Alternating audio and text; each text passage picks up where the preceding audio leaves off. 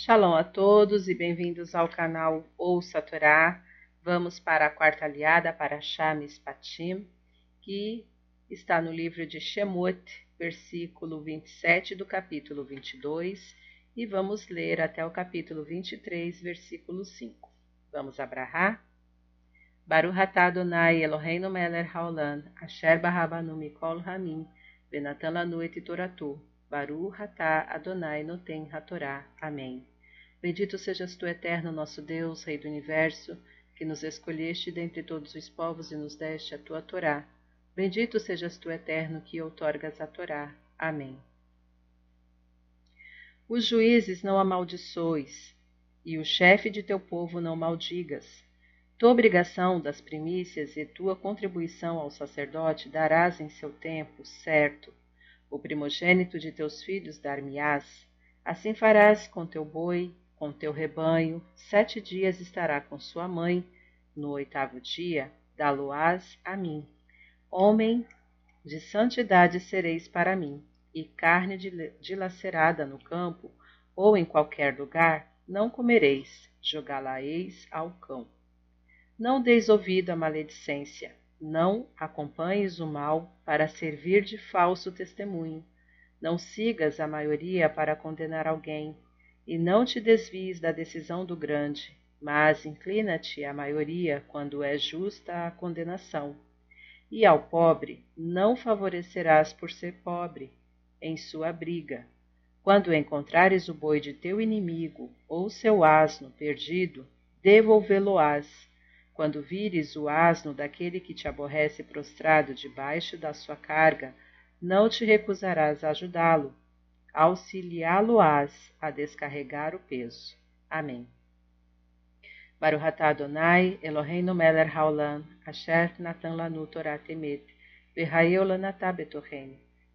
Baruch atah Adonai noten hatorá. Amém. Bendito sejas tu, eterno nosso Deus, Rei do Universo, que nos deste a Torá da verdade, com ela a vida eterna plantaste em nós. Bendito sejas tu, eterno, que outorgas a Torá. Amém.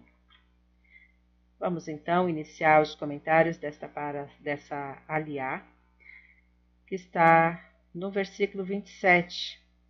Os juízes não amaldiçoes. Embora seja proibido amaldiçoar qualquer pessoa, a Torá salienta esta proibição quanto aos juízes e líderes, devido à responsabilidade destes em ratificar vereditos e tomar decisões, o que os torna mais vulneráveis a imprecações daqueles a quem dominam.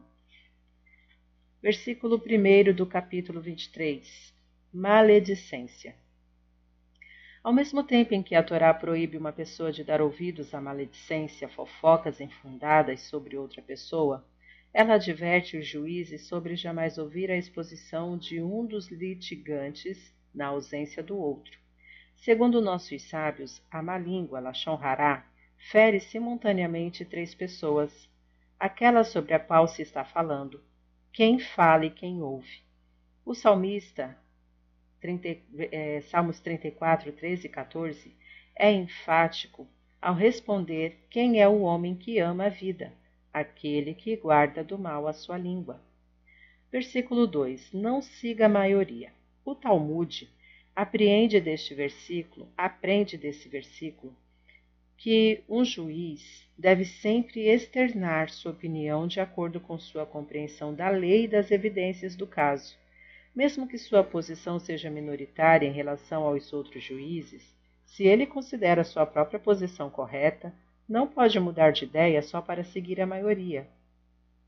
Mesmo que ao final prevaleça a opinião da maioria, conforme determina o fim do versículo. Versículo 5: Auxiliá-lo-ás.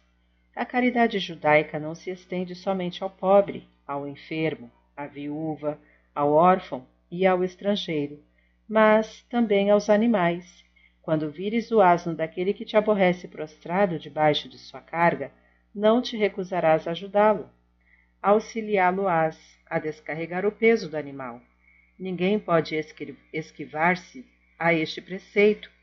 Inclusive o príncipe da diáspora, Rosh Agolá, os juízes ou qualquer outra personalidade, O Shulchan Aruch, Código Legislativo Judaico, tem um capítulo especial intitulado Obrigações para com os animais, pois é uma prescrição da lei que determina não causar-lhes mal. Saar Baale Haim Mideoraitá, Shabat 154b. Sem dúvida, as sociedades protetoras de animais em todos os países do mundo inspiraram-se neste preceito.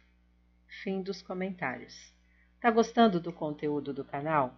Então, curta, comenta, compartilhe. Se ainda não é inscrito, se inscreve e ativa o sininho e fique por dentro de todas as novidades. Shalom a todos!